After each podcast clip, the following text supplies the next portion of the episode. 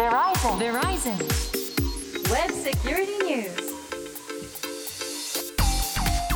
ブセキュリティニュース。通信技術企業世界最大手の一つ。ベライゾンがグローバルな視点からインターネットセキュリティ。ウェブセキュリティの今を伝えるプログラムです。お話を伺うのはこの方ベライゾンジャパンの森マークです。よろしくお願いします。はいベライゾンジャパンソリューションズエグゼクティブセキュリティの森マークさんですよろしくお願いしますお願いします。そして進行は私ちぐさですさあウェブセキュリティニュース今回が2024年最初の配信となりますマークさんは1月はどんな風に過ごされたんですか？1月は意外と静かな月間だったなって感じがしますね。セキュリティのあの関連のニュースもそんなには出回ってなかったような気がするし、ニュース見てても NHK のニュース見ててもそんなにあれやらこれやらっていうニュースが出てきてなかったんで意外と静かだったのかなっていう意味ではこれからが怖くなってくるなっていうのも少しありますね。確かに。千草さんはうちはですね1月にかけて。あのすごいマイクロな規模なんですけどあのうちの中でちょっとしたセキュリティニュースがありました。年明け早々父が巧妙なフィッシングメールに引っかかりそうになりましたすごい巧妙なメールが来てなんかマイナポイント取得できてないんじゃないですか？みたいな。まだ追加で取得できるポイントありますからこっちクリックして確認してくださいみたいな。本当にあのマイナポイントってちょっとなんかこう取得できたかできないかそういえば確認し忘れてたかなとかなんかあれすごい時間かかったからあれあれもらえたんだっけ？もらえてなかったんだっけ？みたいになって家族全員で引っかかりそうになりました。ででも私が止めたんです。セキュリティのトレーニング、はい私トレーニング受けてるんであのしっかりメール読んでこれはダメだ。これ見てってあのアドレスがめちゃめちゃデタラメのめちゃくちゃなアドレスから来てたんでこれは違う。政府からこんなメール来るはずないって言って削除させました。ちょっと一回止めてもらって私泣いていいですかって感じですよね。最高ですねその話。本当にマークさんのおかげでいいえいえ。うち救われました。ありがとうございました。勉強していただいてる証です そして、えー2月に入りまして2024年度のウェブセキュリティニュースもいよいよスタートですが今年もいろいろとさらに勉強していきたいと思います。よよろしくお願いします。ろしくお願いします。マークさん2024年最初のウェブセキュリティニュースではどんな内容を教えていただけるんでしょうか？はいえっ、と今回今年最初ということで2023年のデータちょっとサクッと振り返りながら今年2024年の動向をお話しできればなというふうに考えておりますはい今回もどうぞよろしくお願いいたしますよろしくお願いします Verizon. Verizon. Web security news. さて2024年最初のウェブセキュリティニュース昨年2023年をデータで振り返りつつ今年2024年の動向をお話しいただけるということですけれどもまず2023年につきましてはこのプログラムでも昨年末にやはり一番にランサムウェアが取り上げられるとお伝えしましたよね。はいそうですね。で2023年の振り返りに関しては簡単にランサムウェアやその他のポイントに関してデータを持ってきました。ありがとうございます。今回は結構具体的な数字もお持ちいただいてるんですよね。そうですね。あのまずは2億3000万円。2億3000万円。3000万円。これはあとちょっとでエキゾチックジャパンだなと思ったんですけど円ですしね。金額ですから瞳の数じゃないですもんね。違いますね。違いますね。歌じゃないですね。何の数字でしょうか。えっと、2023年身代金の平均的な請求金額がこの2億3000万円。US ドルで、えっと、1.54 million。154万ドルというところなんでかなり大きくなってきたなっていうのが、あのー正直感じたところです。うー。ん身代金ですね。じゃあもうこの金額を払わないとデータ返してあげないよって言われるその金額の平均ということですね、うわこんなに膨れ上がってるんですね。ですね。続いての数字は？6億7,000万円。こちらは？これはランサムウェアに感染した時にかかる合計の被害額を指しています。でこれはランサム、えー身代金を払う払わないとは、えー別にかかってくるお金が、えー、と6億7千万円約、えー、と US ドルで約454万ドルかかってしまうというのもあの実際になってきてる。でこのかかるお金なんですけど結局サーバーだとかを立て直す、えー、とエンドポイントを立て直す。でそこから全てが立ち直った後にデータももちろん引っ張ってこなきゃいけない。バックアップが取れていればリカバリーをしなければいけない。であとは大きい会社になればなるほど通知とかがしなければいけなくなってくるあー。特にあの個人情報だとかが含まれている時に。あとはそういった広報的なお金ももちろんかかりますし法務的な、えー価格もありますしリカバリーに対してのコストの中にフォレンジックス調査これからそのようなことが起きないようになどなどのたくさんのお金が含まれているというところで面白い数字だなと。今までは2,000万3,000万大きな会社にとってはそそこまで大きな損失ではなかったのが奥になってきている。特に6億7,000万かかってしまうと現実的にどんな会社でも打撃を受けてくる数字になってきているというところで去年あのそういった意味ではランサムウェアの被害も本物のものになってきてるなっていうふうに感じましたね。うん。この数字っていうのは例えば業務がストップしてしまった場合そのストップしてる間の機械損失とかその後の風評被害とかそういったことは含まれてない。そういうことも含まれて含まれてるんですね。一部は、なるほええ。やっぱその額も相当なものですものね。ね。だからえ下手すると上場企業の場合だったらあの株価も下がってしまうということもありますのでそうね。なってくるとまたこれはあくまでも平均的な値段なんですけど、はい、どんどんどんどんあの被害が加算していくということは考えられます。長期的にねあのいろんな被害が出てしまうということですよね。三つ目の数字お願いします。7690いきなりリーズナブルな数字になってきたかなとは思うんですけど、うんはいこれあの実はあのトレンドマイクロ社というえっとセキュリティのえーサービスを提供している会社で、えっと去年の上半期でこの製品が、えー感知して止めたランサムウェアの攻撃がこれだけあったと。なので中に入り込んできてしまって感染寸前のところでピックアップしたものなんでこれ日本だけでの数字ということは今まではあのそこまで数字として見てなかったのももちろんあるんですけど6ヶ月で、えー、7690で一つの会社の、えーサービスでこれだけなのでとてつもない数のランサムウェアの攻撃が世界中にはびこってるなっていう風な数字になるかなと思ってます。はい、すごいやっぱ説得力ですよね。7690持ってなんかたくさんとかっていうのは知識として知ってるんですけど、7690持って改めて怖くなりますよね。すごい数字だと思います止めてるっていうことだからもしトレンドマイクロが導入されていなかったらそこはもうランサムにやられているやられていたで他のツールでももちろん同じようなことをしている中ですごい数字だなというふうに思いましたね。うんそして本日最後の数字は？33 33。これこれはあの私が好きで引っ張ってきた数字なんですけどはい。2つの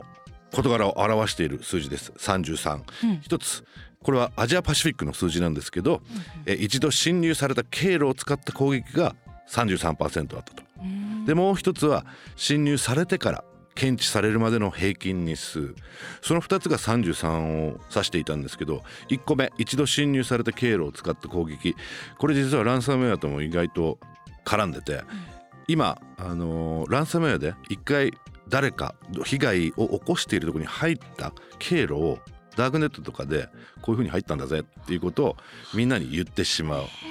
またさらにはランサムウェアに引っかかった例えばロックビットのサイトでその被害の会社の名前が出るわけじゃないですか。あじゃああそこだったらランサムウェアで入ったんだったら俺たちも入れるよなっつってつついてくる、えー攻撃。それが、えー、33%複数回同じ経路を使って攻撃されるというの。がで次の、えー、33%は侵入してから検知されるまでの平均日数なんですけど一回入られた時にあまりにもその攻撃が巧妙すぎて気づかない。で何らかの形でその侵入に気づく。それが平均して33日間かかってしまうと。で1ヶ月以上攻撃者がネットワークに潜伏していながらうん。データを引き出しながらうん。いろいろ悪さをしてるの気づかなかったっていうのがアジアパシフィックでの、えー2023年の数字になっていたんでやっぱ33意外となんかあんのかなっていうふうにも思ったからあくまでも引っ張ってきた数字なんですけどね同じ経路を使った攻撃もう一回入られたらそこ閉じようぜって思うんですけど、できてないえー、それは直してないのは皆さんなんだろう入られた方はお金かけてコストかけたくないからとかそういう理由が主なんですかね？検知してないからっていうのもありますあ、気づ最後まで気づかない。うんそうか。だから複数入ってきてしまうなるほど。で複数入ってきた時に今問題になっているのが一度侵入された経路を使った攻撃で気づかずに33日経っている、うん。そ。の時に複数のランサムウェアギャングが入ってきて暗号化を1回だけじゃなくて2回とか3回されてしまうようなことがあって、うん。どれが何だか分かんなくなって結局データが複合できないというような問題も出てきているということなのでかなりそういった意味ではこれからあの1回入られたらうんどうやって気づくか。実はこの数字も私がベライゾンに入って、えーっと2018年からの DBIR から比べるとかなり短くはなってるんですよ。さあの気づくまでのうん。日数、特に欧米諸国なんかはもう少し短期間で気づきがある。どのくらいなんですか？17日だった。えー、もうじゃあ半分くらいの、そうですね。日数ですよね、そこはちょっと目指していきたいですよね。アジア太平洋地域も、はい。でもアジア太平洋はあの東南アジアも入って中国も入ってしまうんで日本がそうだとは限らないと。アジアパシフィックはうそうです。ーん。いや今お話しいただいた2023年のこれらの数字ですけれどもこれまでのデータからすると、まあ、2024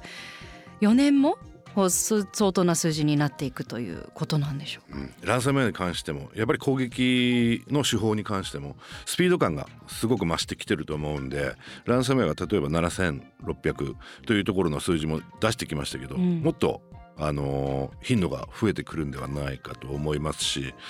これから先あのいくつかのあの新しい手法が出てきた中で攻撃の巧妙化あと成功率が上がっていくんじゃないかなっていうふうには思ってますね。うん、ではそういった昨年の流れから、えー今年のサイバーセキュリティの動向、えー今日はキーワードをいくつかピックアップしていただいてはい教えていただきたいと思います。はい、えー、と2024年に関してはあの今おっしゃっていただいたキーワードいくつかあるのかなと思う中でまずはもう皆さんご存知 AI ですよね AI は今年がセキュリティにとっても本当に変革の年になるではないかなというふうに思ってます。うん。今まではどちらかというと、えーランサムウェアだとかフィッシングメールの文章が巧妙化してきてね分かんなくなってきて、うん。さっきのオープニングでも千賀さんが言ってくれたようなメールすごく上手なものが出てくるというところもあるんですけどやっぱりそういった意味では攻撃者も AI を使って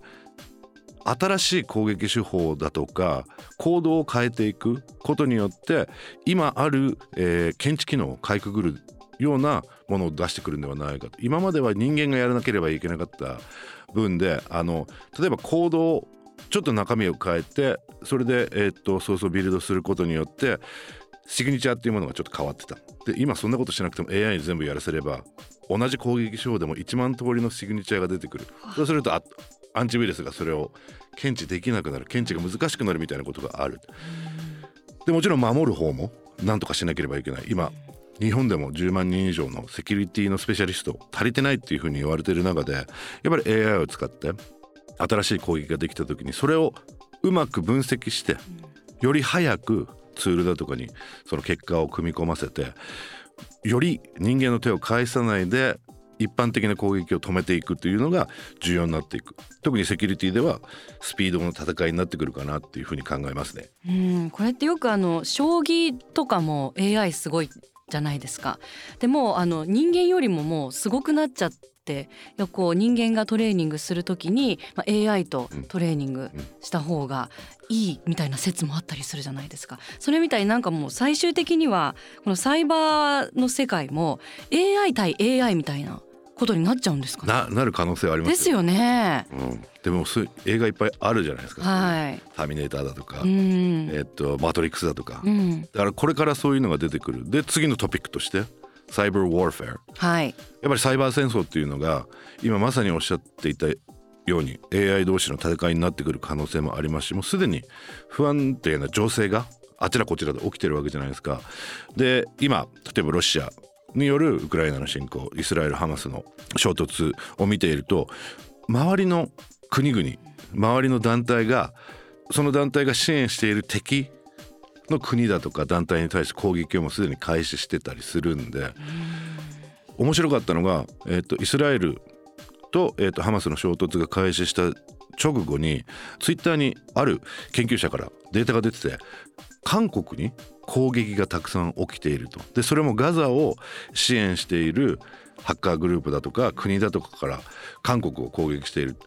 いうようなものもあったんで韓国は明らかにイスラエルを支持していたわけですけどだから日本もアメリカもいろんなところは例えばイランだとかガザのえハマスをサポートしている人あの団体たちがそういったところを攻撃して我々も同じように攻撃しているっていうのを水面下でやっているわけですからね、これからどんどんどんどんそういった意味ではサイバーでの戦争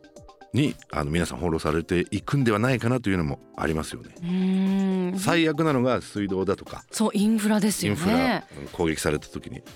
本当にそうですよね、考えただけで恐ろしいですし、もう全く映画の世界本当そうです。ねようなことが今現実に起こりうるわけですものね。そうなってくると本当にどういうふうにそういうのを防いでいくかっていう話になると思うんですけれども、うんはまずは例えば企業間の中でも、まあ、最低限の防御はしていきたいですよね、防ぐという点ではいかがでしょ防ぐはもう本当にお金かけなきゃいけない。でその次のポイントとしてリスクっていうところが出てくると思うんですけど今まではサイバーセキュリティっていうところでサイバーセキュリティは一つのテクノロジーもしくはネットワークの守るための手段でしかなかったと、だから一般的なリスクとちょっと別物に扱われてた部分があると思うんですけど、サイバーセキュリティもサイバーリスクとしてこれから起こるかもしれないではなくていつ起きるかということを、えーちゃんと理解した上でサイバーリスクの対応をしていかなければいけない。例えば工場が火事になった、えー事故になった。何か物理的な世界で事件もしくは事故が起きると意外とどれぐらいの損害が出て人がどれだけ、えー怪我をしてっていうのをリスクとして計算されてるわけじゃないですか。サイバーリスクも同じようにそういった数値化をすることによってこの先どれだけ予算をかけて守っていく必要があるかっていうのも見えてくる。特に経営層に関してはサイバーセキュリティなんて分かんないしっていう人が多い中で、もう少し、えーリスクとして扱っていけば経営層もじゃあそれを防ぐためにいくらかかるんだ。で防いだ時にはどういうことが見えてくるのかっていうのも話がしやすくなる可能性があるんでまあ今まさにその2024年リスクというふうに、えーサイバーセキュリティの、えー事故も捉えていく必要があるんではないかなということでこのリスクという、えーキーワードを出してきましたね。うん、確かに経営層の方ってセキュリティっていうとなんかねあの大丈夫でしょうみたいな イメージうん。お持ちの方多いかもしれないけれどもリスクっていうともう直接的にあちゃんとしっかり考えていかなきゃいけない言葉だなっていうふうに認識されてる方が多いと思うので言葉一つ変えるだけでも行動を変えていけそうですよね。そうですよね。だから今まではサイバーセキュリティで人が死ぬことってあまりなかったじゃないですか、でもこれからは人命に直接関わってくるでこのポッドキャストでも何回かお話ししている医療機器の脆弱性をもとに人を殺めたりすることも可能になってきた世界になってきている中でやっぱり大きな工場をサイバー攻撃で急激にシャットダウンするといろんな支障が出てくる可能性が出てくる、うん。その LINE で働いてる人たちが実際に怪我をする。はたまた死んでしまうようなことも考えられるようになってくるんで、まあ、そういった意味でリスクっていうのに転換しなければいけないなというふうに思ってますね。うん、もうサイバー攻撃は来るかも来るかもじゃなくてもう来るものだからもし来たらこうしようっていうのも災害と一緒でそういうふうな認識をしてた方がいいですよね。そうですよね、うん。自動車の事故と同じ、はい、うん、うん。そうですよね。皆さん自動車買うときに絶対保険に入りますものね。うんなぜならたくさんの人が事故をするから、うん。でも事故一回起きた時の被害って意外と分かってるわけじゃないですか車対人、えー対人対物、えーそんな感じでだからセサイバーセキュリティのぶ分野でもサイバーリスクっていうものが、えーシフトが加速していくんではないかと思いますね。そしてもう最悪被害に遭ってしまった時にどれだけ早く回復できるかっていうところもやっぱポイントになってきますよね。なってきますね。であの「resilience」っていうキーワードがこれ78年前に、あのいろんなところで IT セキュリティあとデータプロテクションっていうところで出てきたキーワードなんですね。リジエランス。特にランサムウェアが2017年ぐらいから出始めて、その時にじゃあどうやって回復をしていくか。でその回復力っていうことを指しているキーワードがレジリエランスなんですけどあのさっきもお話しした通りサイバー攻撃？もし起きたらではなく実際に起きたらどのように対処していくかっていう考えにあの変わっていく中でやっぱりその回復力っていうのがすごい重要になってくると。今例えばランサムウェアに攻撃された場合にはデータが全て暗号化されてしまって何もできなくなる。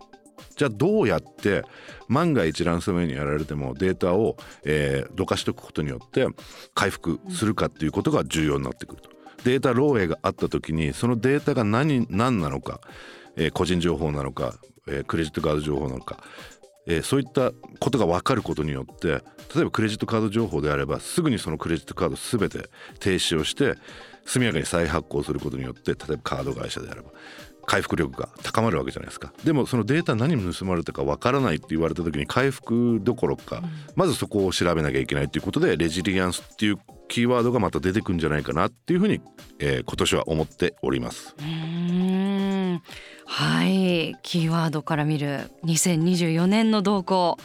お話いただきましたがでもなんかお話伺ってるとなんかもうこの番組何年か続いてますけれども、はい。年々なんか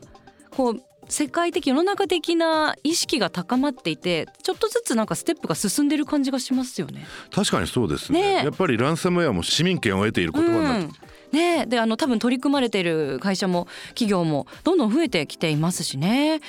えマークさん今年のこのウェブセキュリティニュース、まあ、いろんなねニュースをお届けしていきたいと思いますけれどもマークさんは2024年どんな番組にしていきたいですか？で、えーっと今まで同様いろいろなニュースを取り上げたりだとか、であとはあの今年に関しては2024年やっぱりサイバーセキュリティ特にサイバーリスクとして動いていくのであればお金っていうところもちょっとフォーカスしていきたいなというふうに考えています。でそんな中であの去年と年末にあの私の上司2人ゲストで出演してもらいましたけど、今年も引き続きいくつかゲストをお招きしてお話をできればなというふうに考えています。なのであのベライゾンであれば例えばプロフェッショナルサービスを毎日やってくれてる、えーコンサルタントを呼んで脆弱性診断をやっている、えー面白い、えー人がいるんでその人を呼んでいろいろ話聞いたり、インシデント調査をやっているところから生の情報を引っ張ってくる。そういったところも含めてゲストを増やしていきたいなというふうに考えてます。おー楽しみにしています。ウェブセキュリティニュース2024年もどうぞよろしくお願いいたします。お願いします。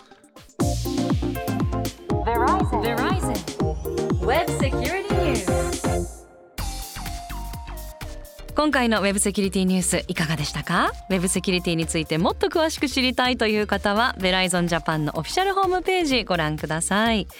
そしてオーディの番組ページからメッセージを送っていただけるようになりました。番組ページのメッセージフォームというタグをクリックしてぜひメッセージですとか、えー質問とか何か些細なことでも結構です。セキュリティに関することお寄せいただけると嬉しいです。ウェブセキュリティニュースお届けしたのは？ベライゾンジャパンの森マークと。ちぐさでした。